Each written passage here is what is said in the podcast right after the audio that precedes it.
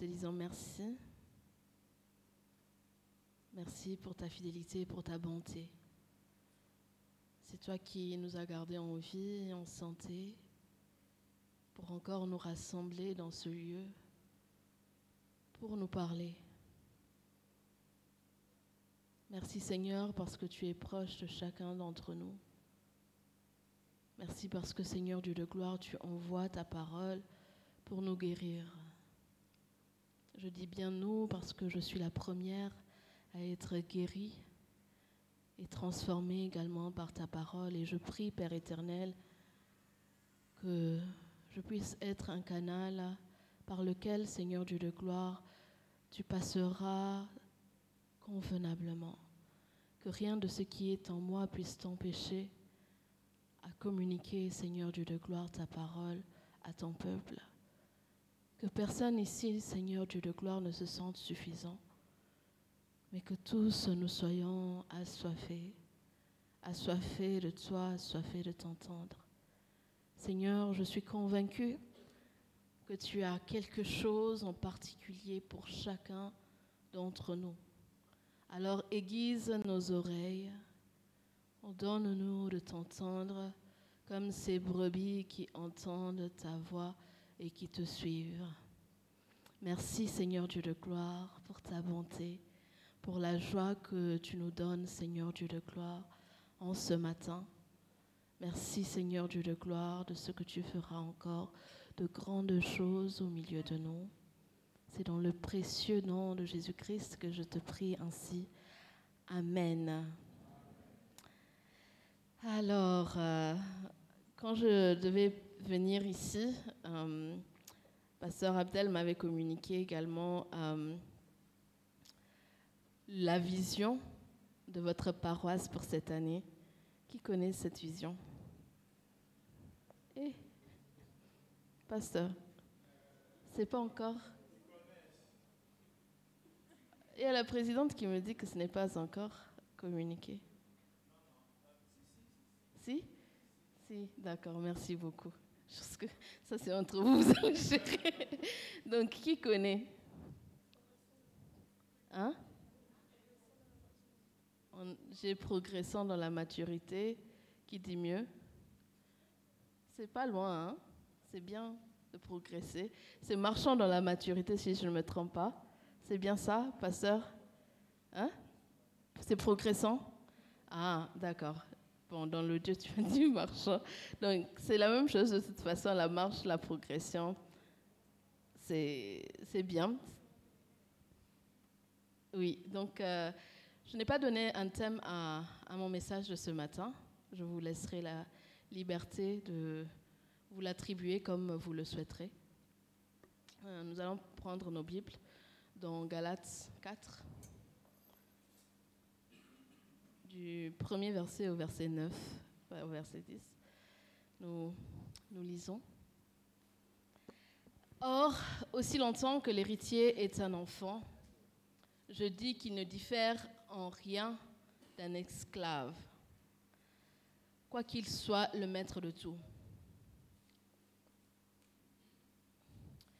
Mais il est sous des tuteurs et des administrateurs jusqu'au temps marqué par le Père. Nous aussi, de la même manière, lorsque nous étions enfants, nous étions sous l'esclavage du rudiment du, du monde.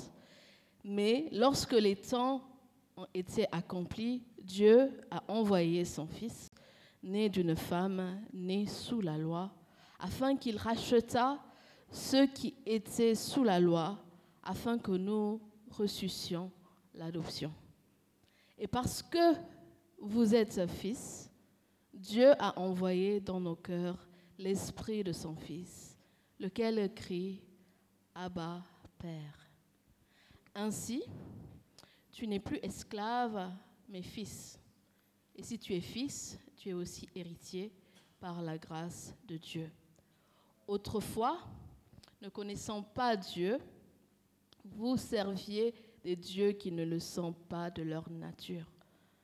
Mais à présent, vous, mais à présent que vous avez connu Dieu, ou plutôt que vous avez été connu de Dieu, Comment retournez-vous à ces faibles et pauvres rudiments auxquels de nouveau, de nouveau vous voulez vous asservir encore? L'épître de Paul aux Galates euh, me passionne beaucoup particulièrement parce que je sens la passion de Paul dans son langage. Et si Paul a été obligé aussi d'entrer dans ce chapitre 4, il avait précédé ses propos avec d'autres choses qui vont nous révéler un peu la situation de l'église de Galate. L'église de Galate qu'il qui a plantée et pour qui il s'est beaucoup donné, qui s'est investi dans Galates 2 au verset 1, il dit, ah non, pardon, dans Galates 1 au verset 6 plutôt, il dit, je m'étonne que vous vous détourniez si vite de celui qui vous a appelé par la grâce de Christ pour passer à un autre évangile. Dans Galates 3 au verset 1, il dit, Ô Galates insensés, qui vous a fasciné, vous, vous aux yeux de qui a été dépeint Jésus-Christ crucifié? Dans d'autres versions, il dit qui vous a ensorcelé? Et ces passages que nous pourrons lire chez nous nous montrent l'inconstance de l'Église de Galate. Et l'inconstance, bien aimée, est l'ennemi de la maturité.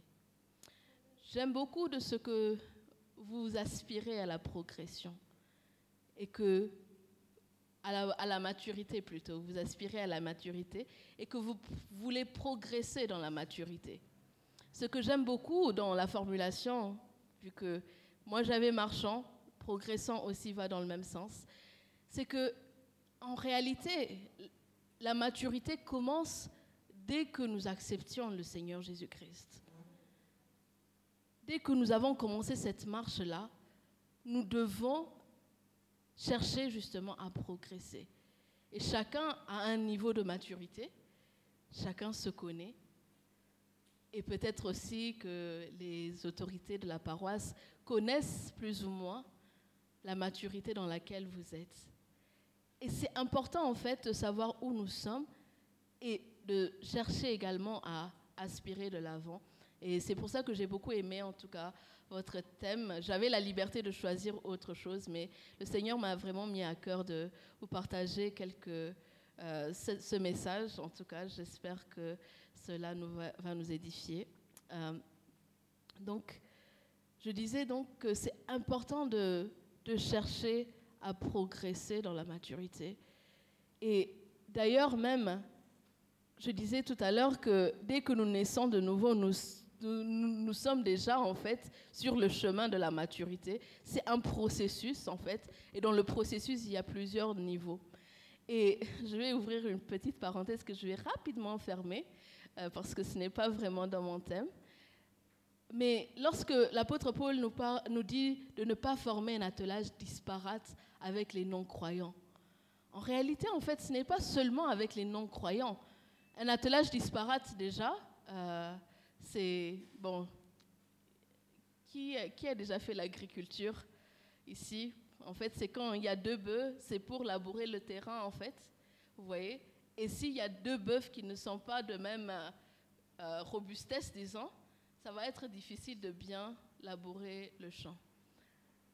Donc, quand l'apôtre Paul nous dit de ne pas former un attelage disparate, ce n'est pas seulement en fait avec les non-croyants, mais également, frères, ou sœur, toi qui es mature peut-être à un certain degré, toi qui as un certain niveau, quand je dis, ce n'est pas pour euh, qu'on se mette en fait à, qu'on se croit supérieur aux autres, ce n'est pas là que je veux en venir, hein. euh, donc euh, que ce soit clair. Mais il y a des longueurs d'onde auxquelles nous sommes en fait. La sœur Doel peut être à une certaine longueur d'onde, et peut-être le frère Olenga qui, est là. Bon, je vais citer les personnes que je connais, hein, désolé. Donc, ils peuvent être dans euh, des, longueurs d'onde en fait différentes. Donc une maturité, un niveau de maturité différent. Donc si deux personnes qui ne sont pas dans la même zone de maturité se mettent ensemble pour cheminer, l'un va souffrir en fait. Certainement l'un va souffrir. Et souvent aussi, c'est celui qui est le plus bas qui tire l'autre vers le bas en fait. Donc aspirant vraiment à former des attelages qui ne sont pas disparates, mais qui sont au même niveau. Donc, bien aimé, vous voulez vous marier et tout ça, c'est bien aspirer d'abord à la progression, progresser dans la maturité, et puis maintenant on va parler de former des attelages. Je ferme la parenthèse. Merci. Donc, je disais tantôt que l'église de Galate souffre d'une inconstance et que l'inconstance est justement l'ennemi de la maturité.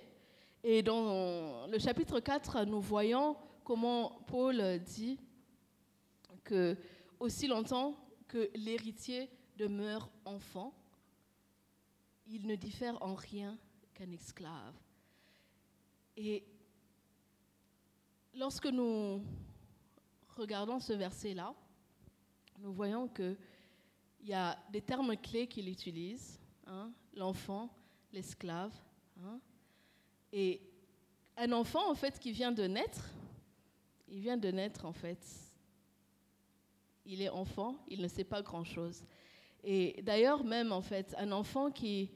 Euh, pour distinguer un peu un enfant d'un fils, peut-être, euh, on pourrait utiliser cette analogie. Un enfant qui vient de naître, un bébé, donc vous pouvez imaginer, très souvent on dit Ah non, il ressemble tellement à son père. Moi, je m'étonne parfois, en fait, quand les gens disent ça. Parce qu'un enfant, un bébé, en fait, quand on le voit, il est bébé, en fait. C'est difficile de voir même des traits de ressemblance. Parfois, ça peut être clair, mais en réalité, c'est quand l'enfant grandit que nous voyons qu'il ressemble effectivement à son père, ou bien il ressemble à sa mère, il a tel comportement qui est de son père, tel autre qui est de, sa mère. Mais pour tout ça, en fait, qu'est-ce qui s'est passé? L'enfant a mangé. Il a quitté de l'état de bébé où il buvait que du lait, il prenait que du lait, il, est passé à la nourriture solide, il a grandi. Donc l'enfant, en fait, qui ne prend pas de nourriture solide, il ne va pas croître normalement. Hein. On est bien d'accord il aura un déficit de croissance quelque part, soit au niveau de son cerveau, soit au niveau de son corps, mais il ne pourra pas subsister toute sa vie en buvant juste du lait. Donc, pour grandir, un enfant, il a bu du lait, il a mangé, mais en plus de ça, il a côtoyé.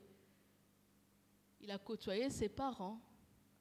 Ses parents sont là à prendre soin de lui, etc.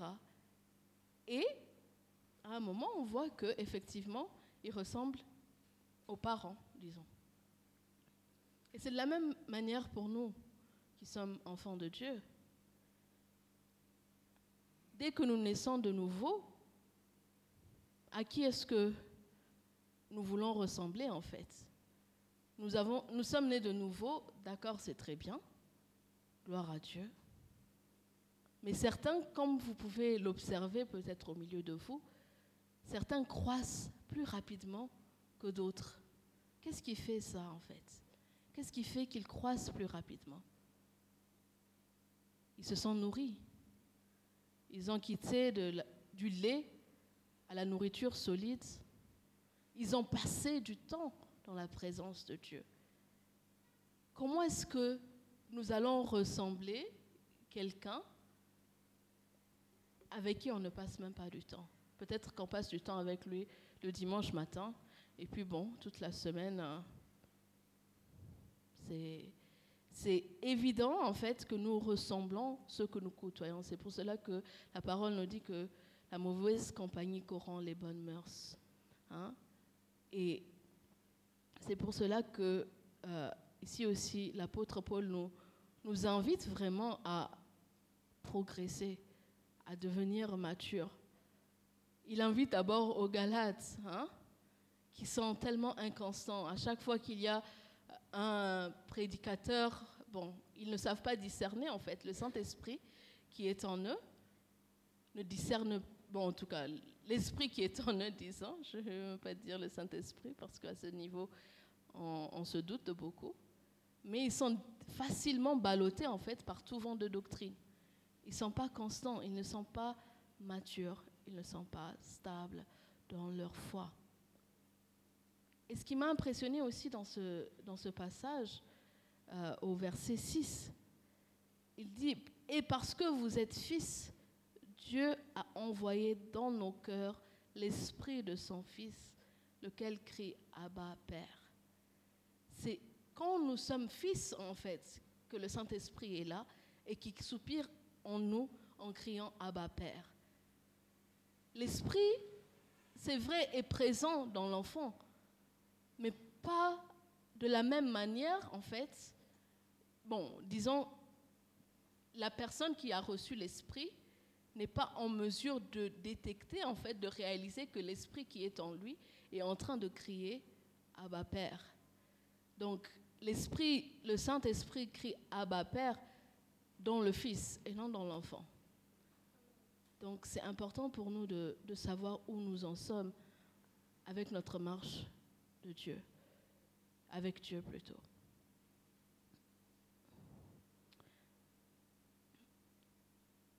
Et l'inconstance, justement, fait que nous revenions dans des choses du passé et à une fréquence plus élevée. Au verset 9, il nous dit, mais à présent, que vous avez connu Dieu, ou plutôt que vous avez été connu de Dieu, comment retournez-vous à ces faibles et pauvres rudiments auxquels de nouveau vous voulez vous asservir? Dans Proverbe 26 au verset 11, il dit, Comme un chien qui retourne à ce qu'il a vomi, ainsi est un insensé qui revient à sa folie. Quels sont les péchés que nous avons laissé, nous avons accepté le Seigneur et puis nous revenons vers ces péchés. Je disais tout à l'heure que l'inconstance est vraiment notre ennemi si nous aspirons à cette maturité, si nous voulons progresser vers une maturité. C'est seulement un chien qui retourne vers ce qu'il a vomi. Comment est-ce que nous pouvons nous soucier des choses qui sont dans le monde.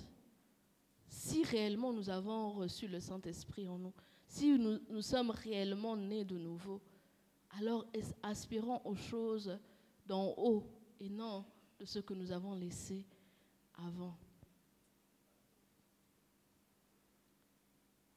Plusieurs éléments révèlent notre état de maturité, mais ce matin j'aimerais nous partager quatre. La maturité est, tellement un, champ vaste. Il y a tellement de, de, En fait, toute notre vie a besoin de maturité en réalité. Hein. Tous les aspects, même l'accoutrement, hein. tous les détails, même la manière dont nous parlons, la manière dont nous nous comportons. Il y a beaucoup, beaucoup, beaucoup d'aspects de maturité. Mais aujourd'hui, j'aimerais juste soulever quatre Premièrement, les faux semblants. Dans Actes 5, du premier verset au verset 10, je vais nous lire un, une histoire que vous connaissez certainement. Acte 5, du premier au dixième verset. Mais un certain Ananias, avec sa femme, vendit aussi une propriété et, en accord avec elle, mit de côté une partie de l'argent de la vente, apporta le reste aux apôtres et le leur remit.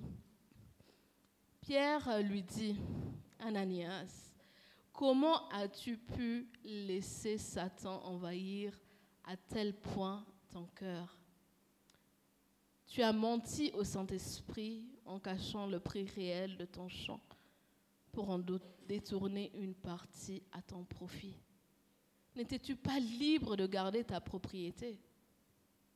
Ou même, après, après l'avoir vendue, Ne pouvais-tu pas faire de ton argent ce que tu voulais?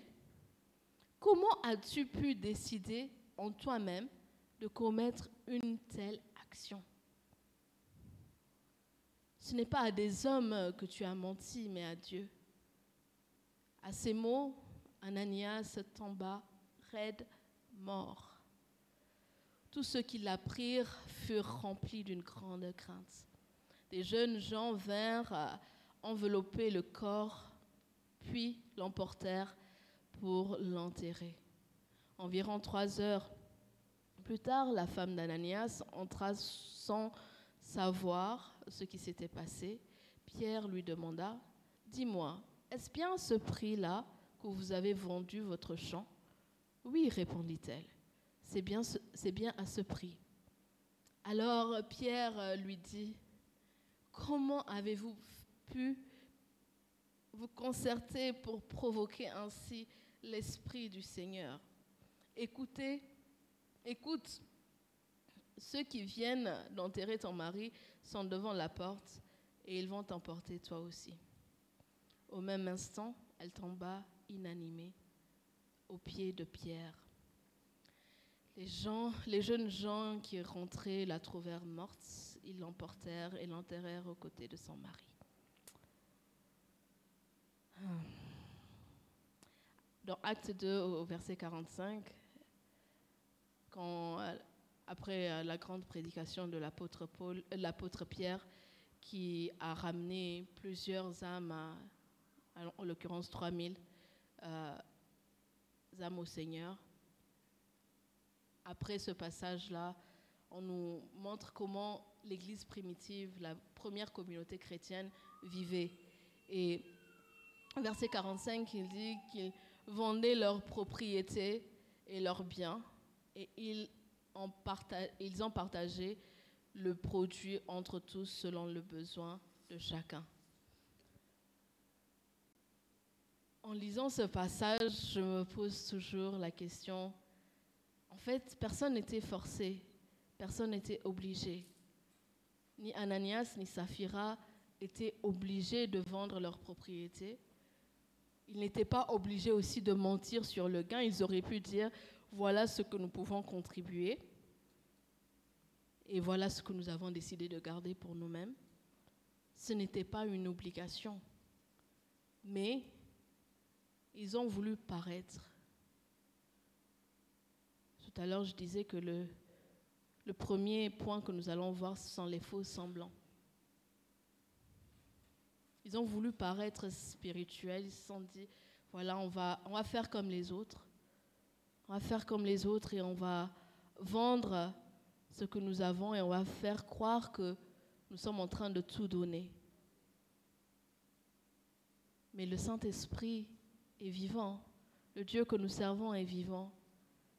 Et le Saint-Esprit nous donne un témoignage dans notre cœur. Plus nous, nous grandissons dans la maturité, l'apôtre Pierre, en fait, ce n'était pas, euh, de l'orgueil, en fait, en leur disant cela. C'est juste qu'il était tellement attristé, attristé de voir ses frères périr pour un rien juste parce qu'ils ont voulu paraître. Ça m'a fait penser aussi à lorsque le Seigneur nous, apprenait, apprenait ses disciples à, à, prier dans Matthieu 6, je pense au verset 5. Euh, oui. Il disait, lorsque vous priez, ne soyez pas comme les hypocrites qui aiment à prier dans les synagogues et au coin des rues pour se montrer aux hommes. En vérité, je vous le dis, ils ont reçu leur récompense. Leur récompense, c'est que les gens ont admiré leur spiritualité. Ils vont dire que, oh non, frère Gabriel est tellement spirituel, vous pouvez le voir, il est tout le temps en train de jeûner, parce qu'il dit qu'il est en train de jeûner. Il est tout le temps en train de, de prier. Quand il prie, il prie à haute voix. Et vraiment, en fait, les paroles qu'il dit, je ne suis pas en train de dire qu'il ne faut pas prier à haute voix, qu'il ne faut pas jeûner, loin de là. Mais si nous le faisons pour impressionner quelqu'un, nous aurons reçu notre récompense. Hein. La récompense, c'est que la personne sera impressionnée. De la même manière, Ananias et Saphira ont voulu impressionner Pierre. Déjà, ils n'étaient pas impressionnés. Malheureusement, ils n'ont même, ils n'ont même pas su atteindre ce but-là. Mais en plus de ça, ils ont reçu leur récompense immédiate. Si nous étions encore dans ces temps où ce genre de sanctions arrivait, bien aimé, je ne sais pas combien nous serons dans ce temple. En tout cas, on pouvait aussi imaginer à Judas, on pouvait penser aussi à Judas lorsque cette femme est venue verser ce parfum précieux qui coûte tellement cher aux pieds de, du Seigneur. Il disait, ce n'était pas la peine qu'elle fasse ça. On aurait pu vendre cela pour nourrir les pauvres. Qu'est-ce qu'il cherche en disant cela? Et heureusement que le Seigneur l'a repris et lui a expliqué en fait l'acte symbolique qu'elle vient de faire. Mais c'est cela, bien aimé, si nous voulons réellement progresser dans la maturité, nous devons éviter les faux semblants. Et il y a beaucoup d'exemples que j'aurais pu citer, je vais m'arrêter à ce niveau. Mais chacun connaît son état également, et je prie que le Seigneur nous délivre de cela. Le deuxième point euh, qui révèle notre état de maturité, ou bien d'immaturité, ça dépend de là où on va se positionner, c'est la maîtrise de la langue.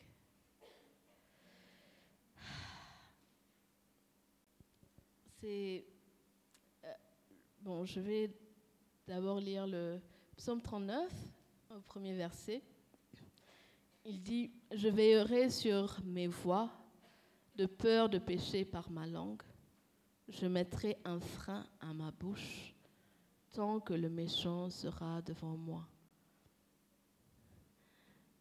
Bien aimé, une chose que nous devons savoir, c'est que l'ennemi, dès que nous avons reçu le Seigneur, son but ultime, c'est de nous faire retourner du monde que nous avons laissé. C'est son but ultime. Et il va fournir tous les efforts pour y arriver. L'ennemi ne cherche pas ceux qui sont déjà perdus. Il, n'a rien à gagner, ils sont déjà perdus. il a déjà gagné en fait dans leur camp.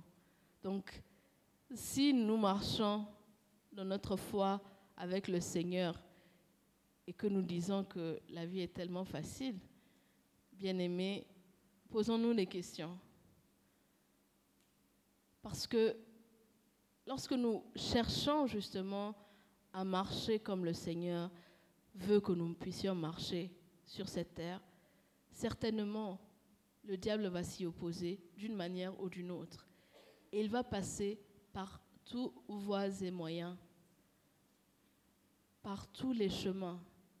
Il va essayer de nous faire manquer notre but, le but pour lequel nous sommes créés ici sur terre le projet que le Seigneur a pour nous, pour que nous puissions l'accomplir. C'est ce qu'il veut que nous puissions échouer, justement. Et l'une des manières qu'il utilise, c'est notre langue.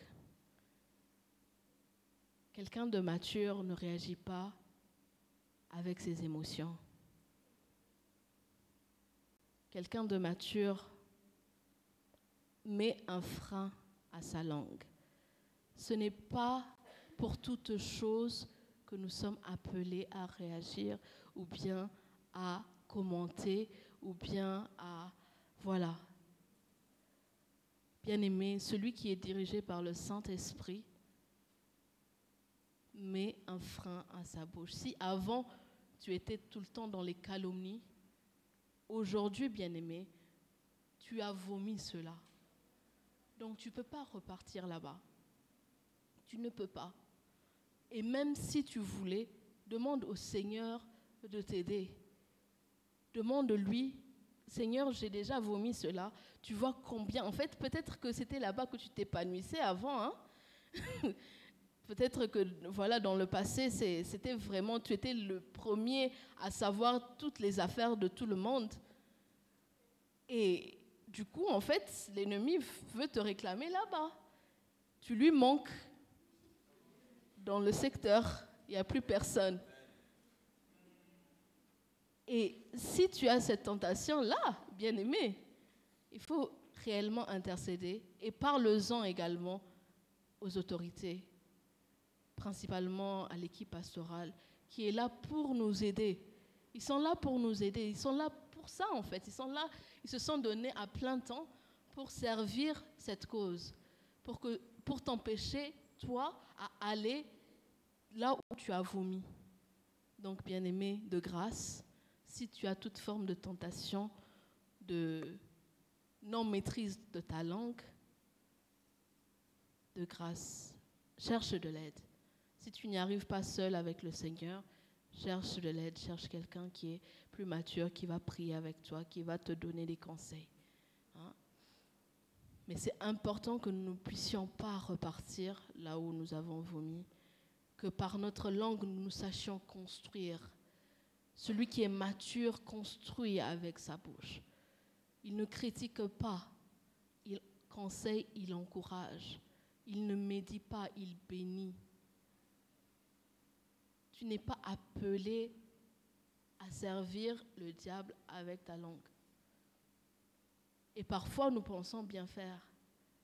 Parfois, nous pensons, comme Pierre par exemple, hein, Pierre que nous avons cité tout à l'heure en bien. Bon, c'est pas que nous voulons le citer en mal, mais c'est juste pour vous donner un exemple où c'est à lui en fait que le Seigneur lui a dit arrière de moi Satan. Parce que le Seigneur discerne clairement en fait ce qui vient de son Père et ce qui ne vient pas de lui.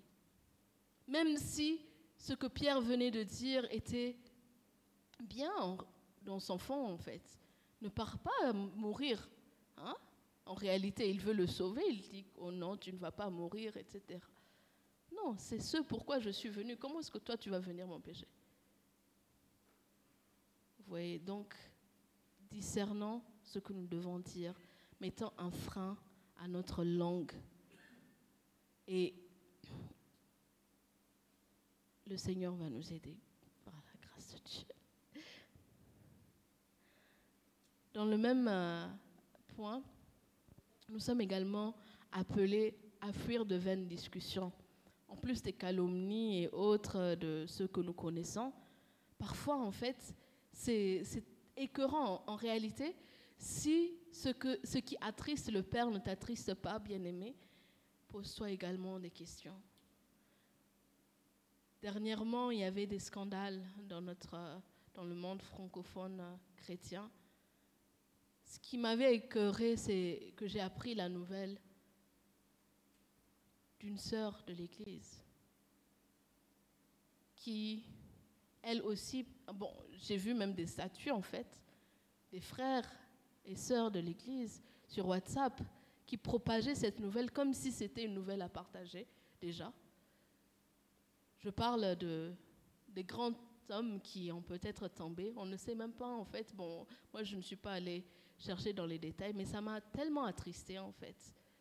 Le Seigneur ne t'appelle pas de, à participer à de vaines discussions. Pourquoi est-ce que tu vas t'associer, même si c'est des frères et sœurs de l'Église Sache te distinguer. Sois mature, même dans ta langue, dans ton comportement.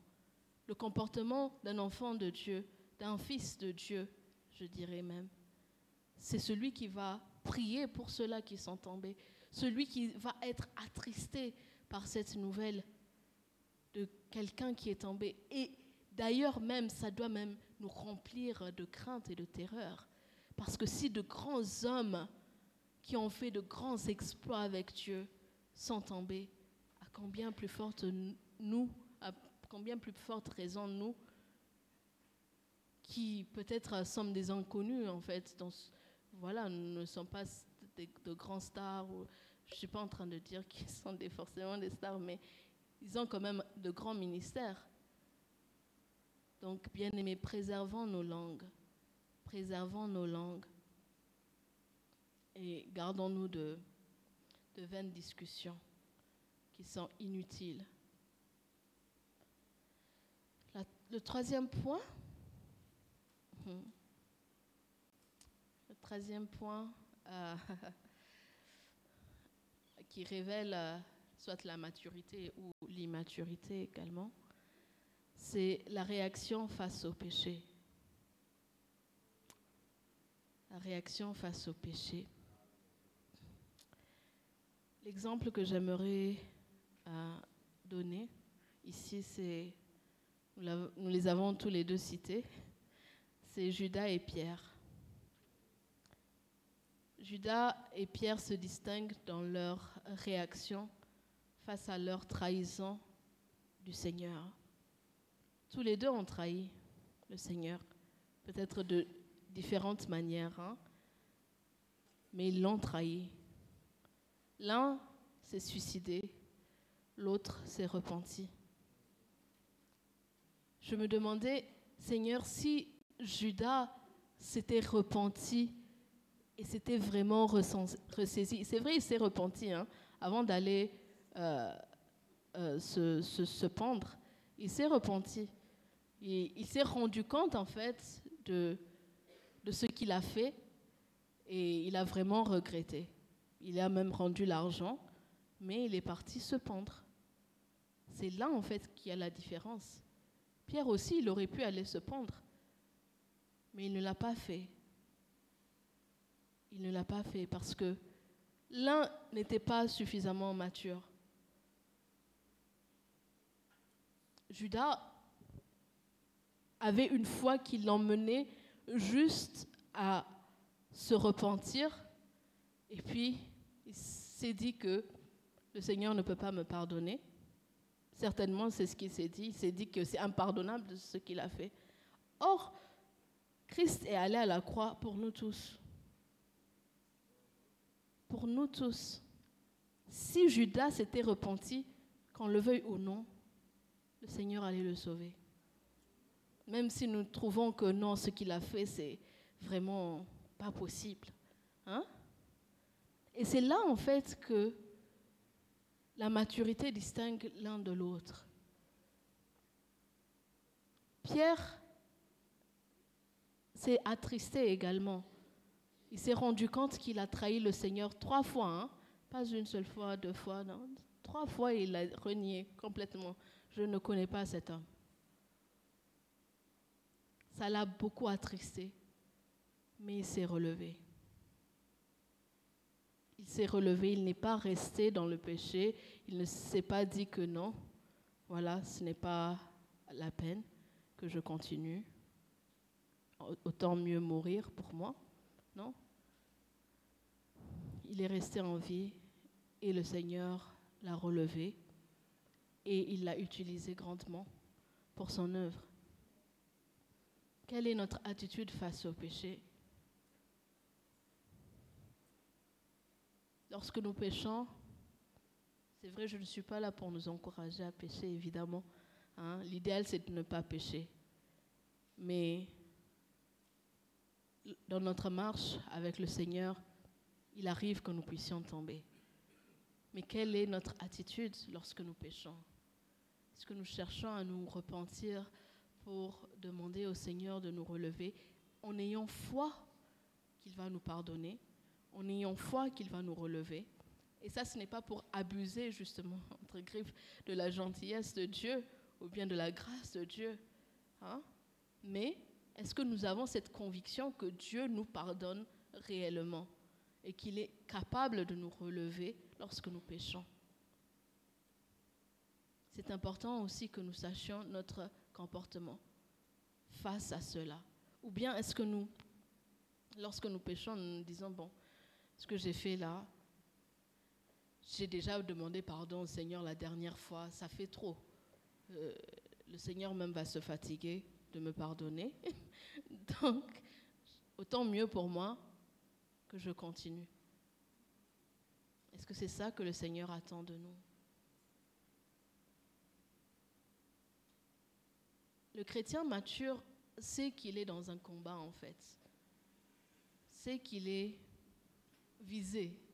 L'ennemi va chercher à le faire tomber par tous voies et moyens.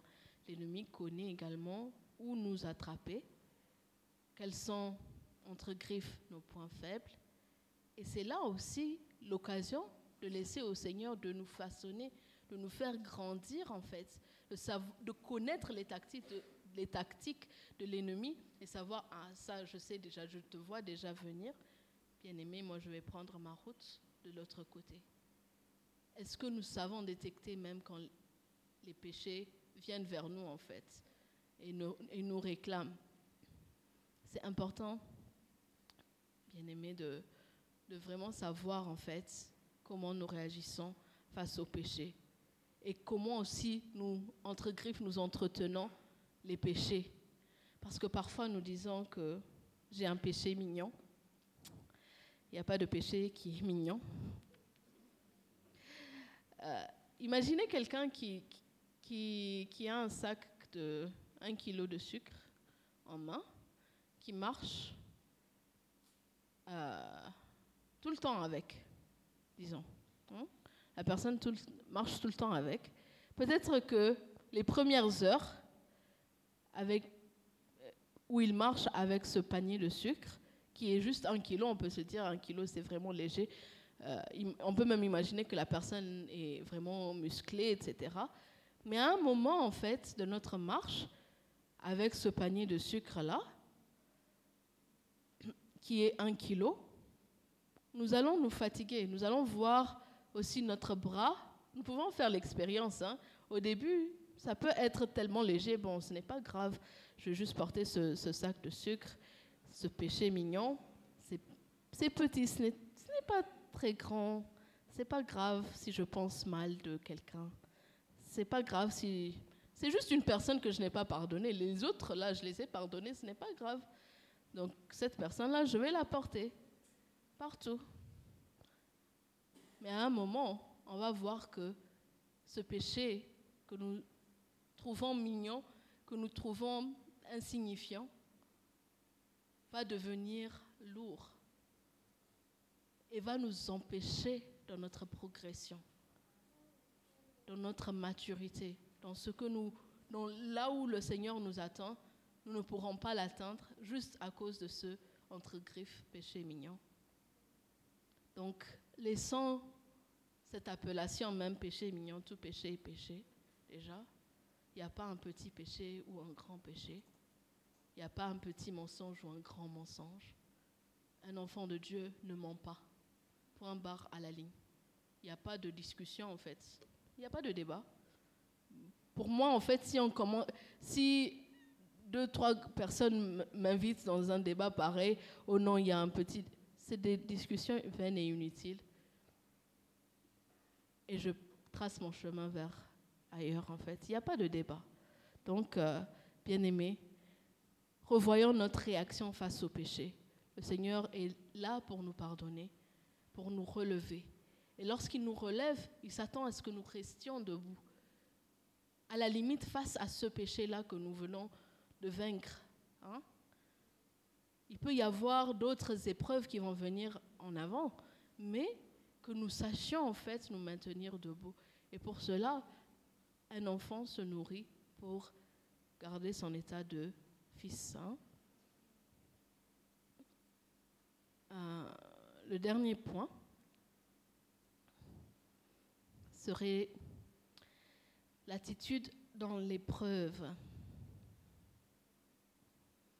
Notre attitude dans l'épreuve. Dans Philippiens 4, 6. L'apôtre Paul, encore une fois, nous dit, nous, ne vous inquiétez de rien, mais en toute chose, faites connaître vos besoins à Dieu par des prières et des supplications avec des actions de grâce. Quelle est notre attitude face à l'épreuve? Est-ce que nous restons à nous lamenter? Est-ce que nous nous disons que ce problème est trop grand en fait, même pour que Dieu résout, résout ce problème-là? Donc, je vais juste m'apitoyer sur mon sort. Nous sommes des femmes et des hommes distingués à cause de l'Esprit Saint qui est en nous. Nous ne pouvons pas réagir de la même manière que le monde face à l'épreuve. Ce n'est pas possible. Ce n'est pas possible. L'Esprit Saint qui est en nous nous rappelle, et, et justement à ce niveau-là, notre état de maturité va se révéler également. Qu'avons-nous nourri en nous? Nous sommes nous nourris par la parole de Dieu qui nous donne des promesses, qui nous donne des voies pour s'en sortir également. Face à toute épreuve, le Seigneur ne nous donne pas des épreuves qui sont trop grandes pour nous. Mais comment est-ce que nous allons savoir que le Seigneur ne nous donne pas des, épreuves qui sont trop grandes pour nous si nous ne sommes pas nourris de cette parole-là? Notre réaction face à l'épreuve sera toujours le Seigneur m'a abandonné. Et on va s'apitoyer sur notre sort pour rester sur, sur, voilà, sur cette épreuve-là. C'est vrai, il y a des épreuves qui peuvent nous attrister. Je ne suis pas en train de dire de devenir insensible. Hein. Ce n'est pas là la question. Mais c'est comment est-ce que nous avançons avec cette épreuve? Je pourrais peut-être partager, euh, il y a plusieurs témoignages, euh, un témoignage récent euh, dans ma famille en fait l'année dernière, ce n'est pas si longtemps que ça. J'avais appris que mon père a été diagnostiqué d'un cancer. Vous pouvez imaginer être loin de la famille, apprendre une telle nouvelle. Tu vas te dire que ton monde s'effondre en fait. Et puis, moi, je suis très proche à, mon père et je me disais même pourquoi est-ce qu'il, euh, pourquoi est-ce qu'on ne parlait pas?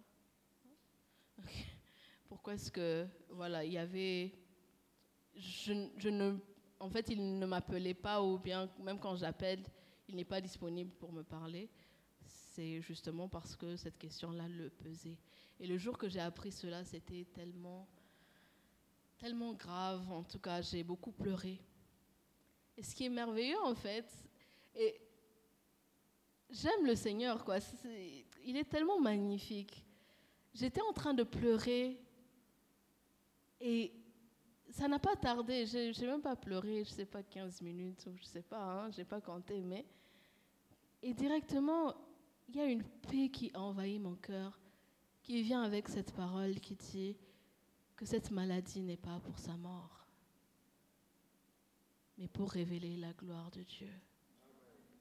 Non, je ne vous dis pas, bien aimé, c'était vraiment une parole qui a tellement apaisé mon cœur immédiatement j'ai écrit à mes parents, je leur ai envoyé le verset. Et mon père me disait dernièrement, j'étais rentrée en juillet, et il me disait que j'ai cette parole soulignée sur ma Bible. Et à chaque fois que je me sens faible ou quoi que ce soit, je lis cette parole et elle me donne de la force. Et bien aimé, aujourd'hui, mon père arrêter la chimio.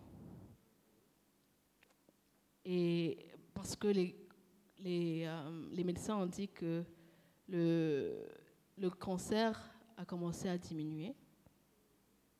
Il était à je ne sais pas combien de pourcents, mais qu'il n'a plus de chimio pour continuer en fait. Et sincèrement, en tout cas, je rends grâce à Dieu pour son amour et sa présence en fait je n'ai même pas dû prier en fait. Je n'ai pas formulé des paroles. C'est vrai, quand je pleure, je pleure dans la présence de Dieu. Mais je n'ai pas formulé une parole quelconque. Et ce n'est pas pour dire que voilà, je suis extra spirituelle. Non, ce n'est pas ça. Mais j'aurais pu dire, malgré cette, cette parole que j'ai reçue qui m'a donné la paix, j'aurais pu continuer à me lamenter. Mais non, j'ai saisi cette paix-là. Je l'ai gardée au, plus profond de moi. Elle, elle, elle me donnait vraiment une joie, une quiétude, parce que justement, je savais que le Seigneur était au contrôle. Et c'est vraiment mon souhait pour nous, nous tous, que nous puissions, quand nous sommes face à des épreuves, que nous sachions comment nous comporter. Parce que Dieu, il ne nous oublie pas, il nous aime tous et il sait ce qu'il fait. Il est au contrôle, il n'y a rien qui ne l'échappe. Nous sommes appelés évidemment à prier, mais également à ne pas oublier aussi ses bienfaits, à ne pas vivre une vie de lamentation. En tant qu'enfants de Dieu, nous sommes des personnes, nous sommes appelés à être des personnes joyeuses. Pas pour faire semblant, mais parce que Dieu est la source de notre joie. Pas nos circonstances, pas une voiture que je peux acheter, une maison ou quoi que ce soit. Ce n'est pas, ma joie n'est pas attachée à ces choses-là. Ma joie vient du Seigneur.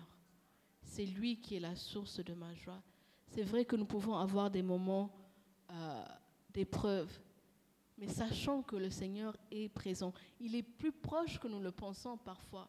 Parfois, nous, nous avons envie de crier alors la personne est juste à côté de nous, en fait. Je ne suis pas en train de dire qu'il ne faut pas crier non plus.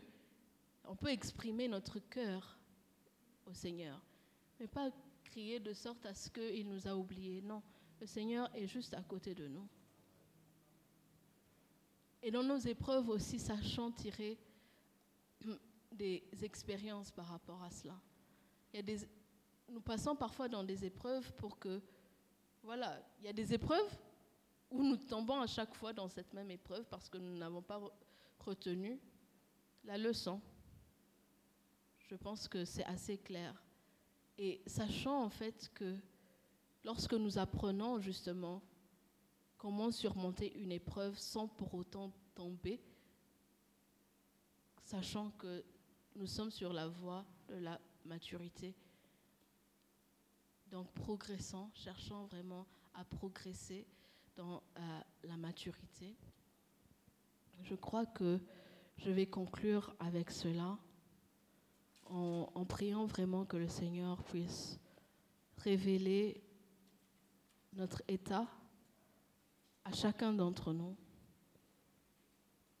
Je ne suis pas ici pour voilà, euh, condamner ou quoi que ce soit. Le Seigneur n'est pas là pour nous condamner. Mais il veut que nous devenions des personnes matures.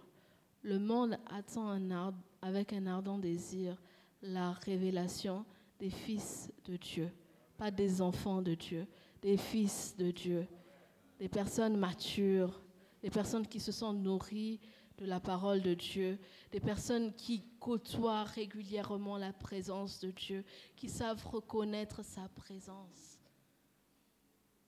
qui entrent dans sa présence sans trop de protocoles, qui n'ont pas besoin d'être oh bien-aimé, lève-toi, assieds-toi, fais ceci, fais cela, sans qu'on ne te dise toutes ces choses-là. Toi, quand tu rentres dans la présence, tu es déjà dedans et tu es avec ton Dieu. Ce n'est pas parce que ton frère, ta sœur est à côté de toi, non. C'est parce que tu es constamment en communion avec le Seigneur.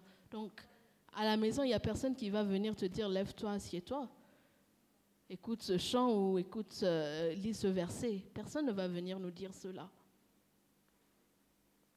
Donc, lorsque nous développons cette maturité, lorsque nous cherchons à développer justement cette maturité, c'est là que nous réjouissons vraiment le cœur de Dieu. Donc cherchons à réjouir son cœur. cherchons vraiment à, de la même manière à ce que nous voulons impressionner nos parents, euh, leur montrer que nous sommes en train de grandir, leur rendre fiers. Rendons fiers notre Père qui est aux cieux. Rendons-lui fier. Et lui, il sait tout. Donc on ne peut pas faire semblant. On ne peut pas faire semblant. Il connaît notre état réel et il sait à quoi nous aspirons. Nous allons prier.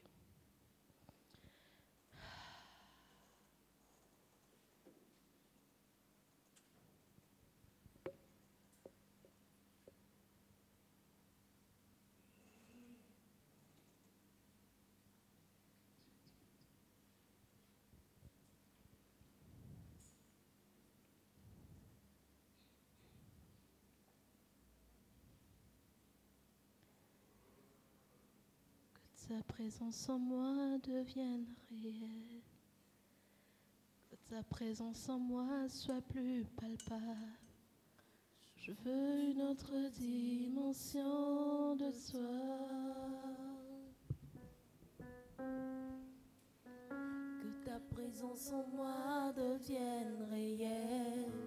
Que ta présence en moi devienne palpable. Je veux une autre dimension de toi.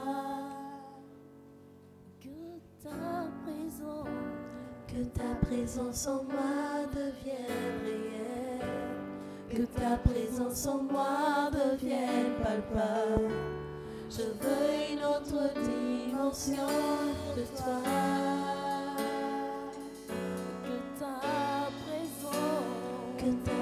En moi devienne réelle. Que ta présence en moi devienne palpable. Je veux une autre dimension de toi. Que ta présence, que ta présence en moi devienne